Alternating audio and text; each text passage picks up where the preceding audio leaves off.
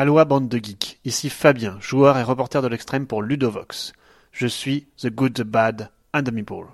Dans ce monde, il y a deux catégories de gens, ceux qui jouent et les autres. Moi, je joue. Vous, vous m'écoutez.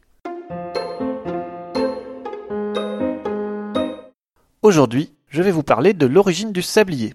Tous les adeptes des jeux d'ambiance et des œufs à la coque manipulent sans s'en rendre compte cet objet à l'histoire millénaire qu'est le sablier. C'est un cousin proche de la clepsydre, inventée elle par les Égyptiens pour mesurer, plus ou moins précisément, une durée de l'ordre de la minute. Le sablier la remplacera petit à petit en utilisant du sable, ou plutôt des brisures de coquilles d'œufs plus fines, à la place du liquide. L'origine du sablier est controversée. Elle se situe aux alentours de l'an 1000. Mais on retrouve avec certitude des traces de son utilisation à partir du XIVe siècle. Il est l'objet de mesure du temps le plus fiable et le plus précis de l'époque.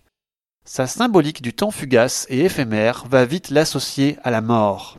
Le sablier sera souvent représenté ailé, près d'une faux symbolisant la mort par la section irréversible du fil du temps. Lugubre.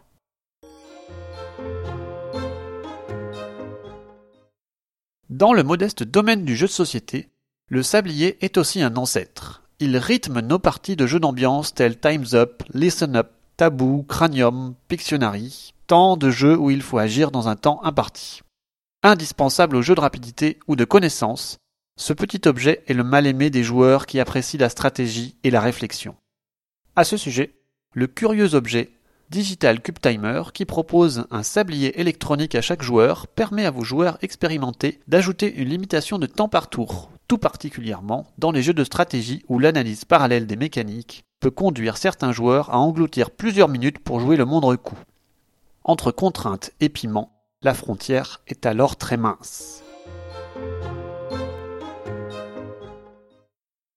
Sans être un objet de collection, certains jeux récents ont pourtant relancé son intérêt en utilisant de façon astucieuse ce décompte de temps.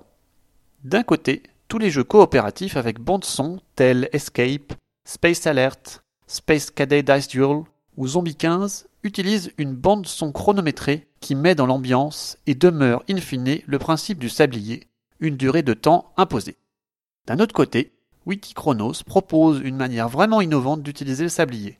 Il jongle avec les différentes durées pour proposer un jeu prenant qui reste aujourd'hui un vrai ovni ludique. À quand le sablier Meeple vous octroyant un bonus pendant les 30 prochaines secondes? Eh bien, avec l'arrivée des tablettes dans le jeu de société, ce genre de mécanique devrait fleurir d'ici quelques années. Ça promet. Et vous? Vous aimez jouer en temps limité?